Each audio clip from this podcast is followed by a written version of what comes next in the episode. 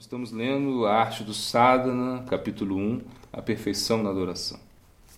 A palavra Vedanta significa o resultado final do conhecimento. É uma referência aos Upanishads, os livros finais da revelação védica ou Shruti. Estes livros contêm os místicos vislumbres internos dos rishis e são considerados o fundamento de todo conhecimento espiritual na Índia. A encarnação do Senhor, Vedavyasa, o compilador da literatura védica, compôs ainda os Vedanta Sutras ou Brahma Sutras, de modo a resumir os ensinamentos dos Upanishads. A palavra sutra significa aforismo ou código, uma breve declaração enigmática tendente a nos recordar, recordarmos um dos aspectos cabais dos ensinamentos dos Upanishads. Assim sendo, os Vedanta Sutras são os textos que se erguem como fundamento da toda a filosofia religiosa da Índia. Certamente, os fundadores de toda a escola da filosofia indiana, Shankara, Ramanuja, Vallabha, Vishnu Swami, Madhava e Nimbarka, escreveram comentários ou básias sobre os sutras, a fim de explicar sua compreensão da verdade suprema. A escola Gaudiya Vaishnava, fundada por Chaitanya Mahaprabhu, também possui um comentário autorizado sobre esta importante escritura, o Govinda Bhasya, de Baladeva Vidyabhushana. Para os Gaudiyas, todavia, o comentário emblemático do Vedanta Sutra é o Srimad Bhagavatam, também composto por Vyasadeva, onde os três aspectos do conhecimento espiritual, Sambandha, Bideya e Prayodhana, enunciam-se claramente. O Vedanta Sutra se divide em quatro capítulos ou adhyayas, e cada um, por sua vez, subdivide-se em quatro padas. Os capítulos 1 e 2 tratam de Sambandha Tattva, o terceiro de Abhideya Tattva e o quarto de Prayodhana. O primeiro capítulo do Vedanta Sutra se denomina Samamvaya, ou síntese, pois organiza todos os conceitos dos Vedas e dos Upanishads num todo ordenado, centrado ao redor do conceito de Brahman, a verdade suprema. O segundo capítulo se denomina Avirodha, que significa consistência ou harmonia. Segundo o Baladeva Vidyabhushana, neste capítulo, todas as declarações das Escrituras, aparentemente incongruentes, são harmonizadas apontando para o Brahman único ou o Senhor Supremo terceiro capítulo, se denomina sadhana, ou meio. Analisa a devoção, que é o único meio para chegar ao Brahman. O quarto capítulo é pala, ou resultado. O termo prayodhana, ou propósito último, é igualmente utilizado para indicar a conquista do Brahman. Sri Chaitanya Mahaprabhu explicou os ensinamentos do Vedanta e suas explicações foram misericordiosamente registradas por Krishnadas Kaviraj Goswami no Chaitanya Charitamrita. O conhecimento védico subdivide-se em três partes, chamadas Sambandha, relações, Abhideya, procedimento e Prayodhana, a meta ou fim. O conhecimento de Krishna como objetivo da vida espiritual denomina-se Sambandha. O conhecimento de que a devoção é o meio para chegar a ele que se deve trabalhar conforme essa finalidade denomina-se Abhideya. A meta última da vida, ou Prayodhana, é o amor por Krishna, ou Prema. Este Prema é o maior tesouro da vida espiritual e é o principal entre todos os objetivos da vida humana. Em outra parte, Krishnadas repete o mesmo até mais sucintamente. O conhecimento védico se subdivide-se em três partes chamadas Sambandha, relações, Abhideya, procedimento e Prayodhana, a meta ou fim. Esses três grandes tesouros são Krishna, a devoção por Krishna e o amor por Krishna. No Bhakti Rasambrita Sindhu, Krishna se declara como Akila Rasambrita Murti, ou a personificação das doze experiências totais estéticas, e de relacionamentos ou raças. Atento ao conhecimento de Sambandha, Krishna é a verdade suprema. O único meio para chegar a ele é o bhakti ou a devoção e o amor por ele, a meta última das práticas espirituais. Sambandha. No Bhagavad Gita, o Senhor Krishna diz: Eu sou o objeto a ser conhecido por todas as literaturas védicas. Eu sou o autor dos Upanishads ou Vedanta e o conhecedor do verdadeiro significado do Veda. No Swatashvatara Upanishad, o Supremo é descrito como o Brahman sem atributos. Não existe senão uma entidade divina que está oculta dentre de todos os seres. Onipenetrante, ele mora dentro de toda coisa criada. Ele é o supervisor de todas as atividades, o refúgio de todas as criaturas, a testemunha, a consciência, a coisa única existente. Ele não tem atributos.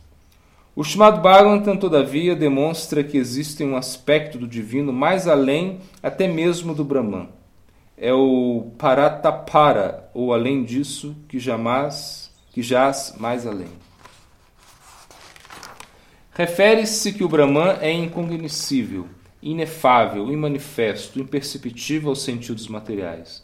Mesmo assim, não se deve dizer que ele é completamente inalcançável. Se pensamos assim, logo perderemos a esperança, o que é um sério impedimento para adotar sequer o serviço devocional. Por essa razão, Baladeva cita uma linha do Kaivalya Upanishad. Pode-se ter conhecimento direto dele através da disciplina da fé, da devoção e da meditação.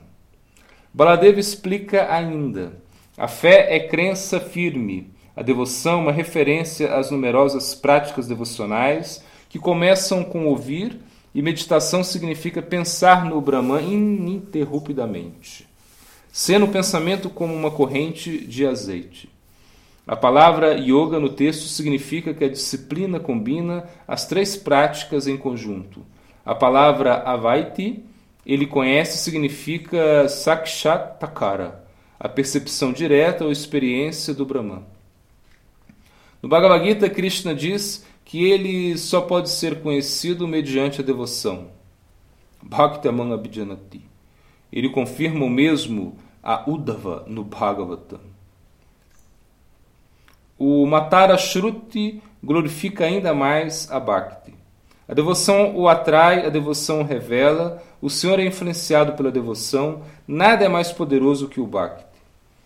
Todos esses textos confirmam que, ainda que o Senhor seja inconcebível e manifesto, a devoção tem o poder de revelar a sua forma. Um aforismo muito famoso dos Vedanta Sutras também diz: que o, é, que o Sutra emerge no contexto da possível objeção que a superalma ou Param Brahman não podem ser percebidos pela vista e demais sentidos. A primeira palavra do aforismo, api, condena especificamente o conceito. Se alguém se ocupa devidamente nas práticas devocional, o Senhor se torna acessível mesmo a nossos sentidos isso se confirma no Sruti, Pratyaksha, e no Smriti, Anumana. No comentário Govindabhasya a esse sutra, Baladeva cita dois versos do Sruti e dois do Bhagavad Gita, Smriti, como respaldo do conceito de que certos devotos, fixos no conhecimento, certamente veem o Senhor. Katopanishad. O Criador autocriado fez orifícios que dão para o exterior fazendo os olhos no corpo. Sendo assim, os homens olham para fora e não veem a alma no interior.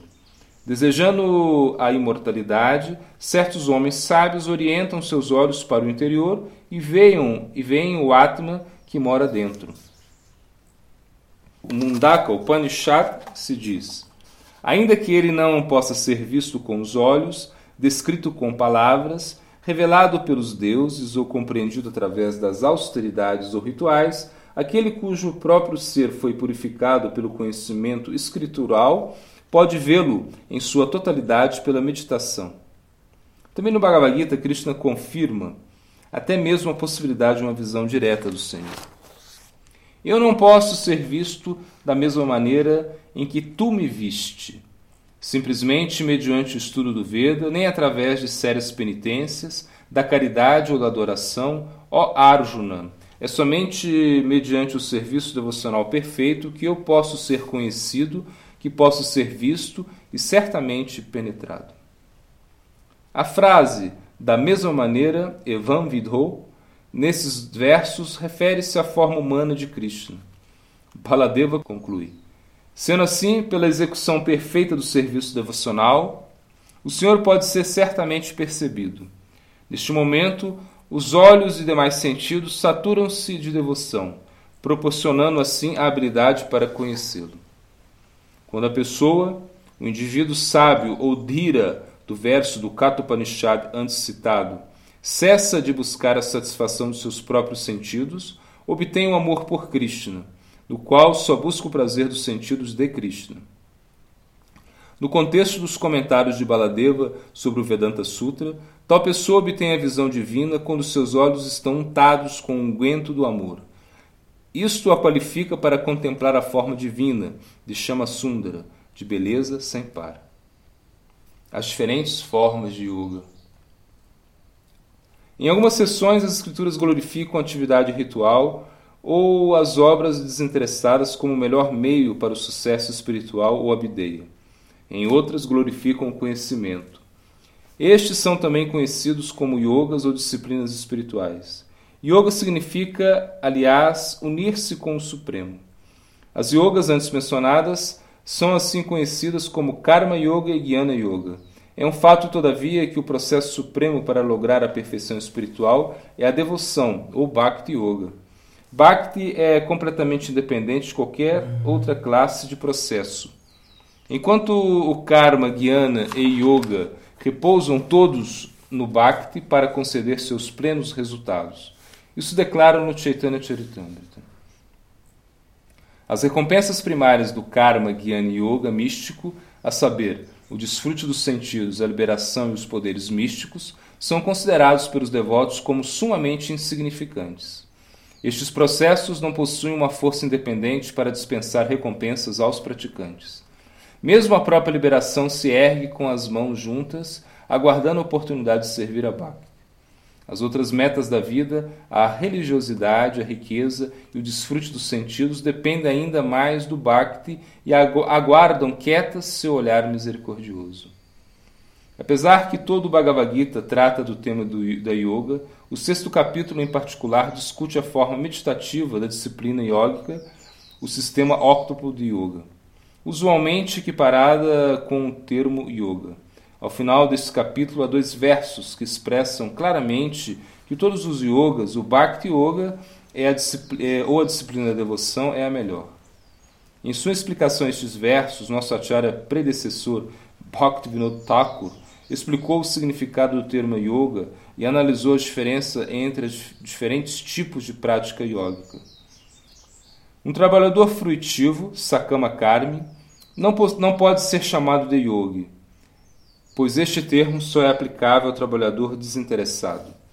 O filósofo, o seguidor do caminho místico, óctuplo e o praticante do serviço devocional.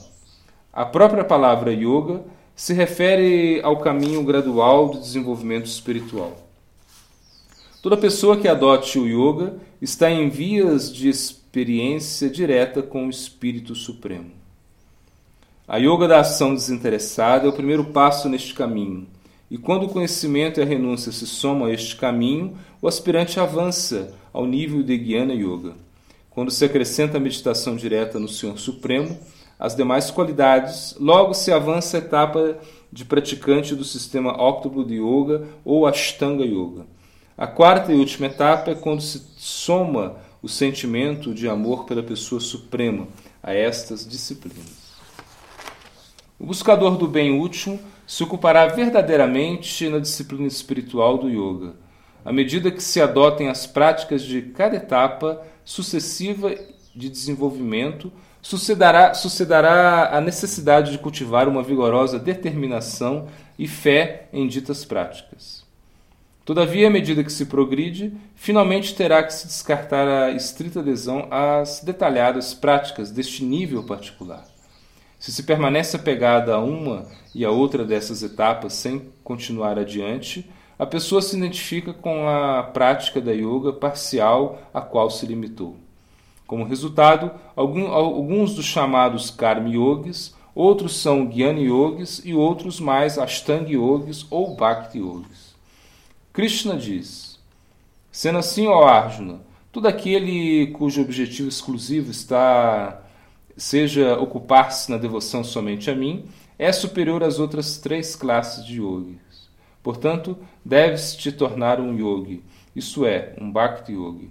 Através do yoga da ação isenta de desejos, avança-se no conhecimento.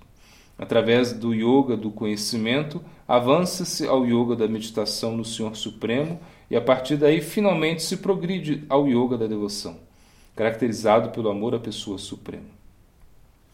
Em seu comentário a estes versos, Vishwanath Chakravartarko descreve: O Karmi e o Gyani são considerados yogis. O Ashtanga Yogi, o seguidor do sistema óptimo de yoga de Patanjali, é considerado como um espiritualista superior aos dois antes mencionados, mas o melhor de todos os yogis é aquele que pratica atos devocionais como ouvir e cantar. Assim sendo, o devoto não se interessa nas outras práticas de yoga, que são parciais. O devoto não somente as considera incompletas, senão mesmo defeituosas devido à presença do desejo egocêntrico implícito em sua prática. O Senhor fez a seguinte declaração a Uddhava, no Srimad Bhagavatam. Para o yogi consagrado que me entregou seus pensamentos, nem o conhecimento nem a renúncia se consideram como fontes do bem verdadeiro deste mundo.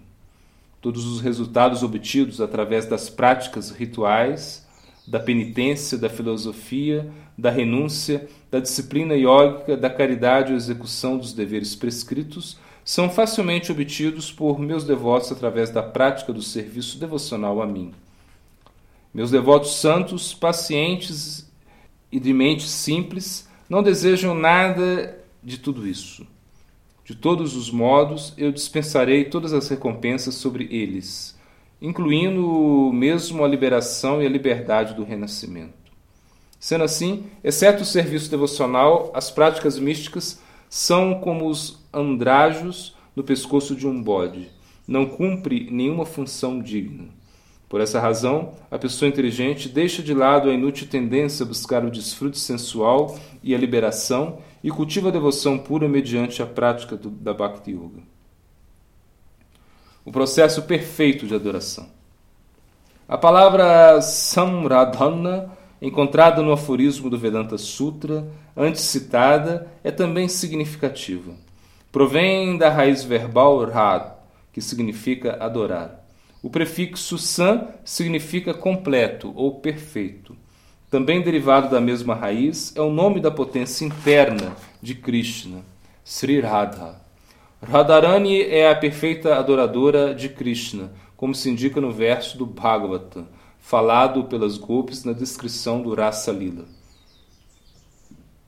Certamente, o Senhor Supremo, Controlador Supremo, foi perfeitamente adorado por ela, Radha.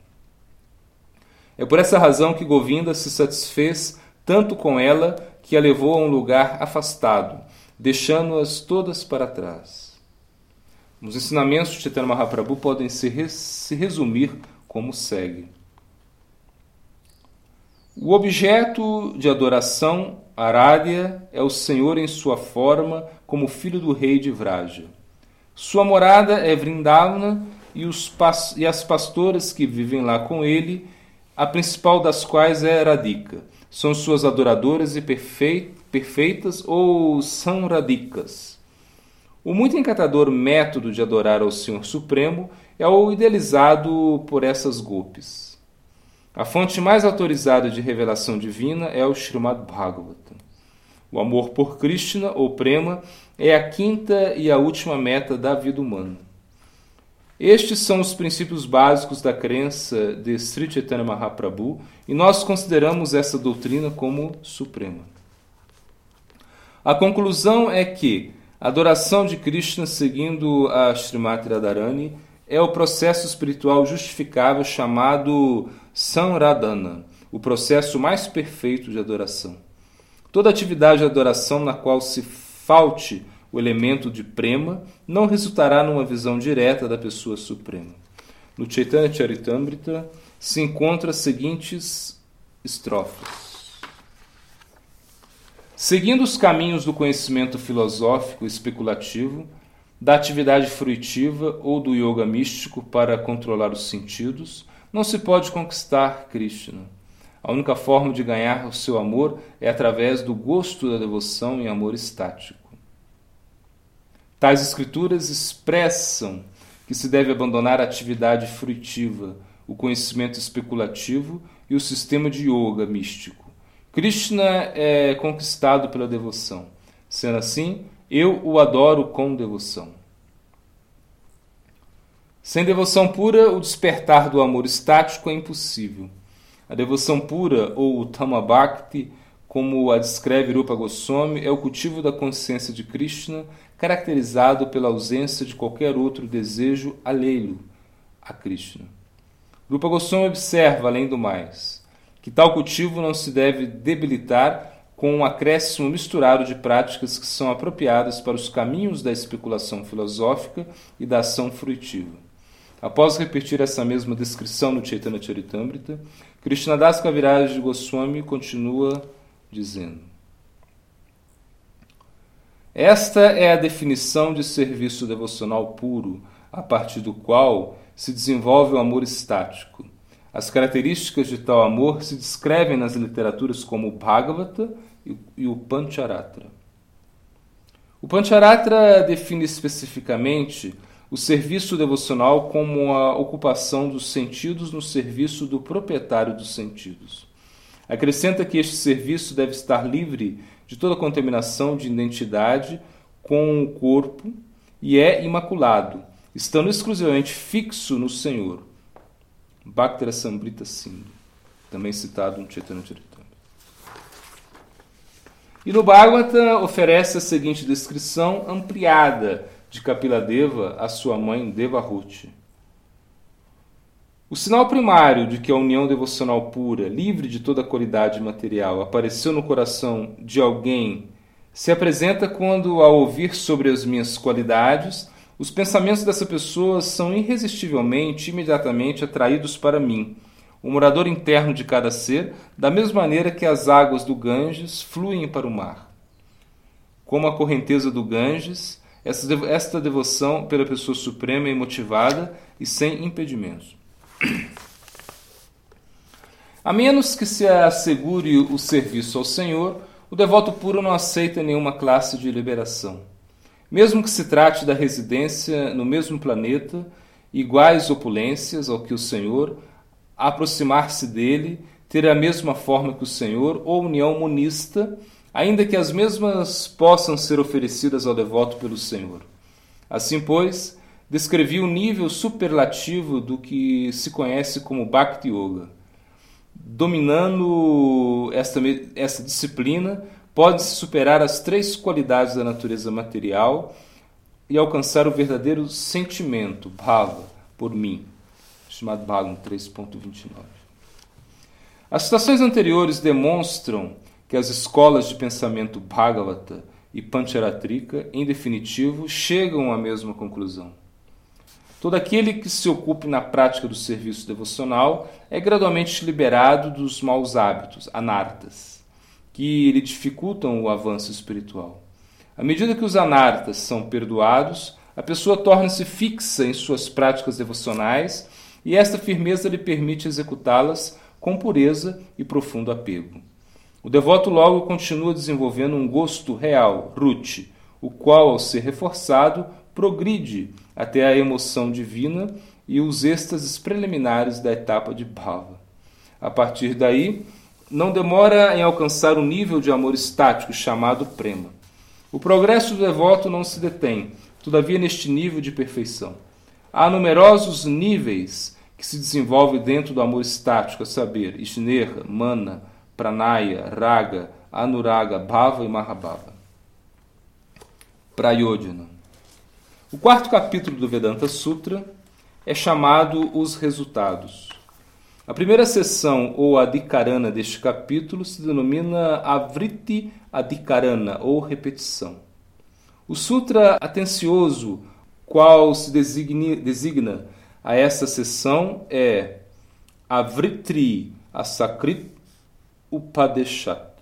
A pessoa deve se ocupar na prática reiterada de ouvir e cantar ou na meditação contínua do Supremo, pois essa instrução foi oferecida uma e outra vez. Vedanta Sutra 4.1 Baladeva Vidyabhushana compreende que esta instrução está contida nas palavras repetidas nove vezes no Chandogya Upanishad. Isso é o menor do menor do qual se cria tudo que existe. É a verdade, é o ser. Tu és isso. O ser, neste caso, significa Brahman Supremo. As palavras Tatvam podem ser compreendidas também como tu és seu. De tal modo, é bastante lógico que a ênfase no som se encontre novamente ao final do Vedanta Sutra em seu aforismo Anavriti Shabdat, Anavriti Shabdat. A revelação nos diz que nunca regressamos. A revelação nos diz que nunca regressaremos. Vedanta Sutra 4.4.22. O significado é que quando a pessoa conhece a verdadeira identidade do Senhor, ela chega à sua morada goloca pela influência do serviço devocional. Uma vez assim liberada, nunca regressará a este mundo de nascimento e mortes repetidos. A prova disso se encontra no som ou revelação, Shabda. As passagens revelantes que Baladeva cita nas escrituras reveladas são Aqueles que se refugiam no Brahman e se acham, em tal sentido, liberados, nunca regressam a este mundo mortal de nascimento e mortes repetidos.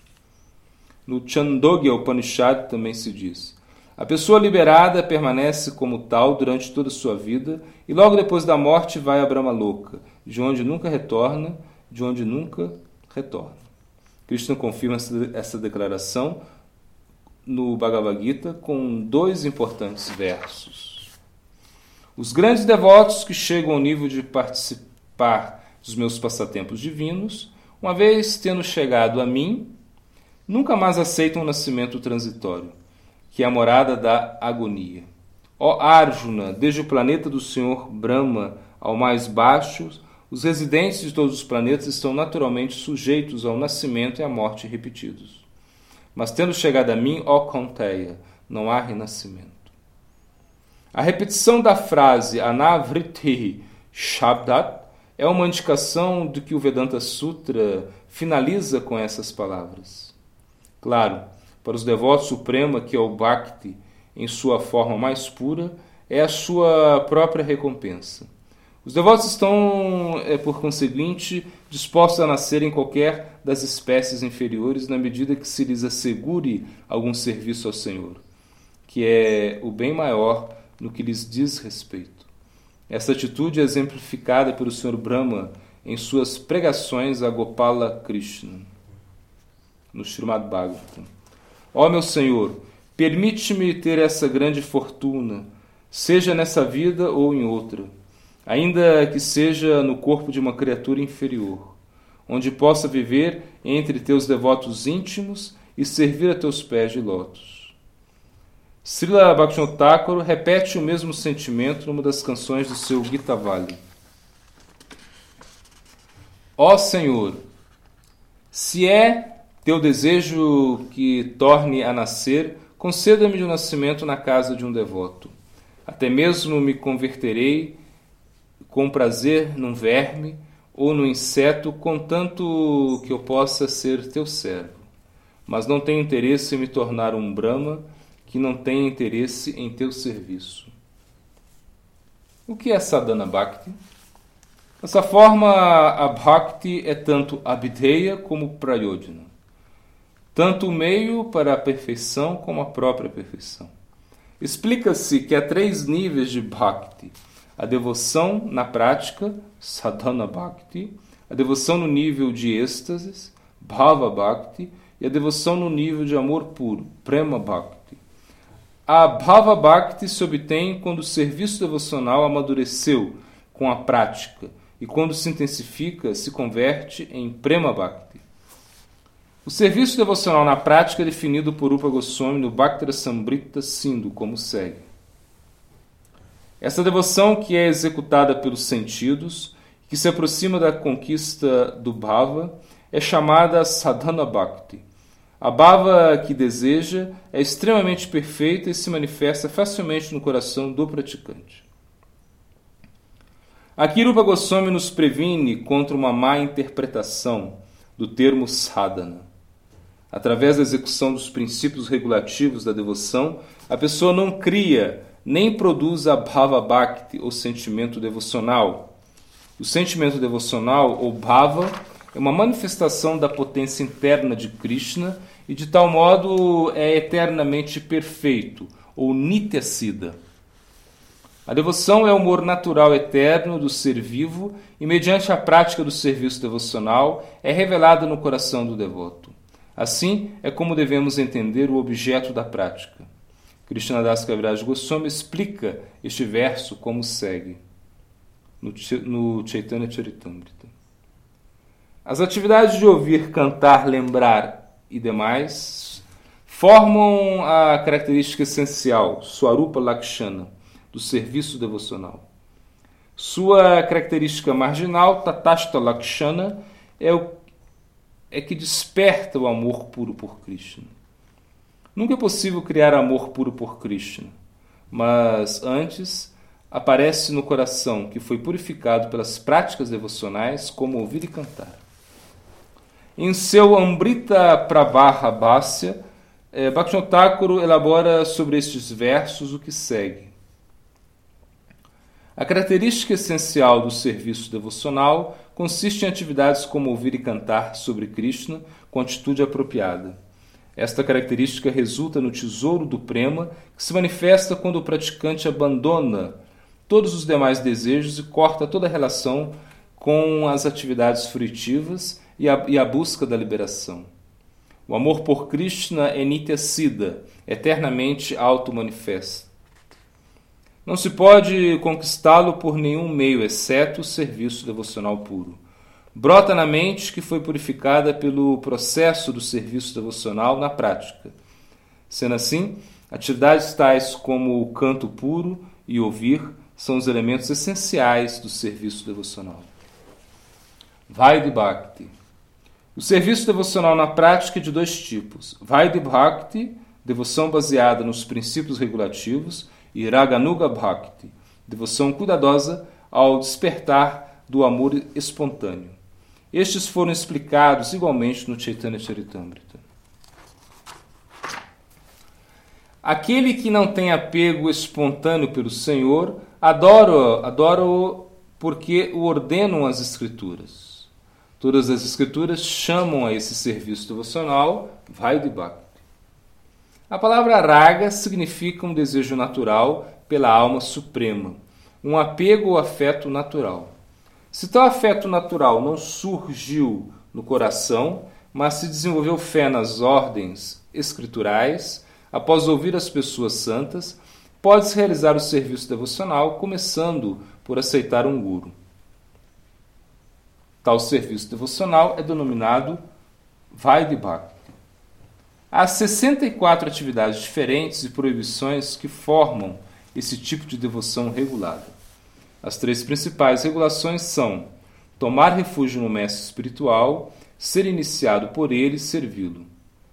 Entre as restantes 61 atividades, cinco se consideram de suma importância associar-se com devotos, cantar os santos nomes, ouvir o Bhagavatam, residir em Mathura, o santo Dham, e adorar a deidade com fé. Basta um pequeno esforço nessas atividades para que o praticante desenvolva o amor por Krishna. As grandes autoridades, ou os Mahajanas, dizem que, mesmo que se pratique somente uma destas cinco atividades ou todas elas, a menos que se pratique com constância unista, não se é levado pelas ondas do prema. Nista foi definido por Diva Goswami como estabilidade sem distração. A ideia é que a pessoa deve estar fixa numa prática particular com fé inquebrantável. Mesmo que a pessoa execute somente um ou muito dos processos do serviço devocional, as ondas do amor por Deus emergirão. Se pratica com firme determinação ou nista. Em outra parte, Mahaprabhu diz que os nove tipos de devoção enunciadas por Pralada são os melhores entre as 64 práticas devocionais. Destes nove, os primeiros três, ouvir, cantar e lembrar, são considerados superiores. Destes três, o Kirtana é o melhor. O Kirtan em si classifica-se, por sua vez, em várias categorias. Glorificação dos nomes de Krishna, sua forma, seus atributos e suas atividades. Destes, concede-se o lugar de honra ao canto dos seus nomes. Todo aquele que adote o canto dos nomes é, com constância é certo que obterá a misericórdia do nome e logo degustará o sabor do amor por Deus. Raganuga Bhakti.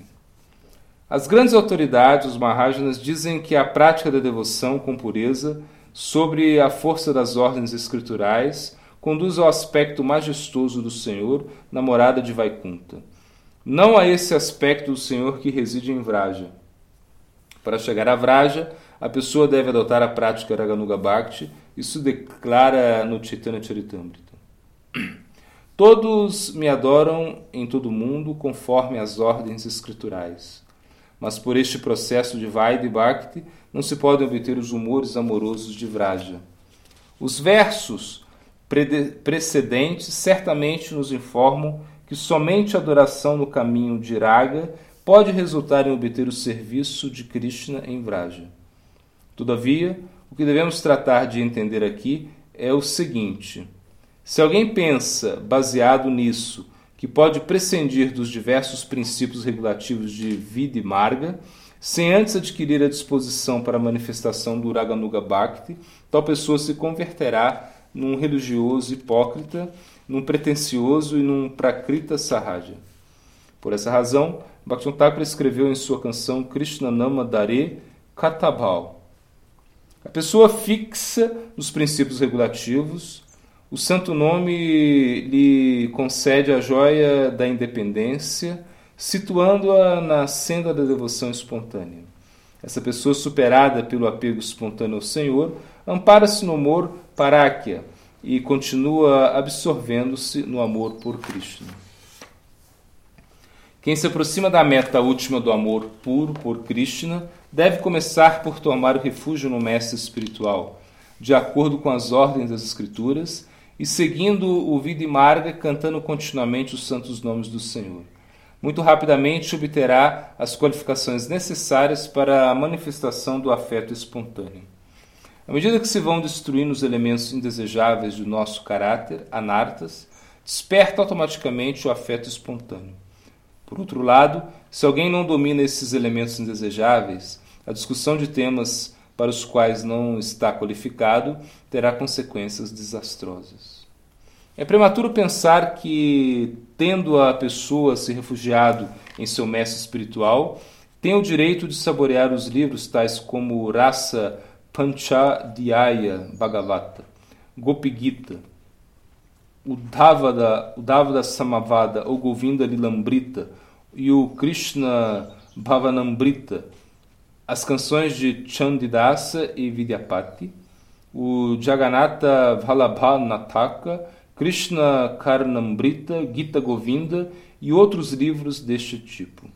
A consequência inevitável deste ingresso precoce nas questões dos passatempos conjugais de Krishna são o que a pessoa cai na atividade sexual ilícita. Fé. A fé é a semente da trepadeira devocional. A semente da trepadeira devocional do Vaidhi Bhakti é a fé, os princípios regulativos dados na Escritura. A semente da trepadeira de Raganuga Bhakti é a fé baseada no desejo intenso do amor espontâneo dos residentes de Vraja. Quem tem a fé é apto para a prática da devoção.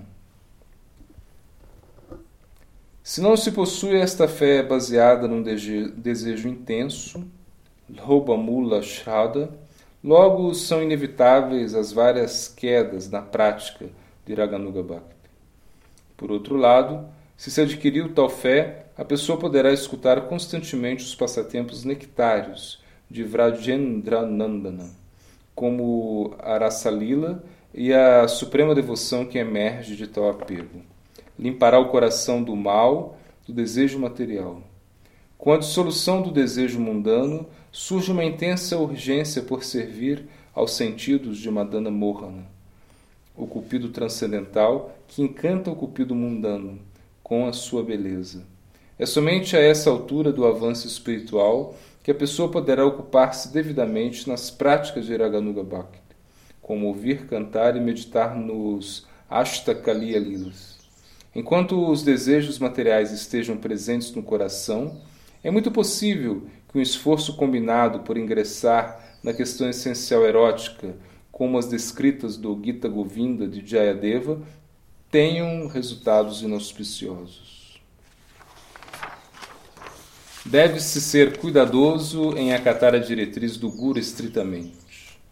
Há muitos perigos quando se trata de seguir o Vrajabhava por conta própria. Deve-se seguir o processo oferecido por um Guru fidedigno, ocupar-se cuidadosamente nas atividades devocionais prescritas por ele. À medida que o discípulo assim o faz, gradualmente limpará o seu coração de todos os elementos indesejáveis e logo com a boa fortuna progredirá através das etapas descritas por Rupa Goswami: Nishta, Ruti, Ashakti, logo Bhava e o Prema. Deve-se prestar especial atenção para não cair na perigosa armadilha de considerar-se um devoto avançado. Uma vez que Mahaprabhu nos assegurou que o Nama Bhajana é o melhor de todas as práticas devocionais e a origem de toda a perfeição, devemos ter certeza de que o Nama Bhajana é o, é o apropriado para qualquer nível da vida devocional, o principiante, praticante ou da alma perfeita. Chaitanya Charitamrita se diz: Sempre se deve cantar o santo nome estar satisfeito com o que seja que lhe advenha na vida. Essa conduta é, é a propícia para o desenvolvimento da devoção. Uma vez que o santo nome é a única prática e uma vez que somente o santo nome é o único objeto da prática, a pessoa deve esforçar-se com grande determinação por tomar refúgio no santo nome, em todo momento e circunstância. Se o podemos fazer, o santo nome dispensará sua misericórdia sobre nós e destruirá todos os anartas em nossos corações, resultando que se manifeste tudo que é auspicioso. Quando brota um sentimento purificado pelo nome de Krishna, logo brota igualmente a mesma classe de amor purificado pelo nomeado. A essa altura se fazem possíveis os sentimentos purificados do Raga. Quando o nome se revela ainda levemente, mostra-me minha própria forma espiritual e características. Rouba minha mente e a leva para o lado de Krishna. Quando o nome se revela completamente, leva-me diretamente a Vraja, onde me mostra o meu papel pessoal nos passatempos eternos. A conclusão, logo, é que a adoração do Santo Nome é o melhor meio para desenvolver atitudes devocionais e, em tal sentido, o meio através do qual se revela nosso temperamento individual em Vraja. Adotar o santo nome é, de tal modo, embarcar no caminho para a perfeição da adoração.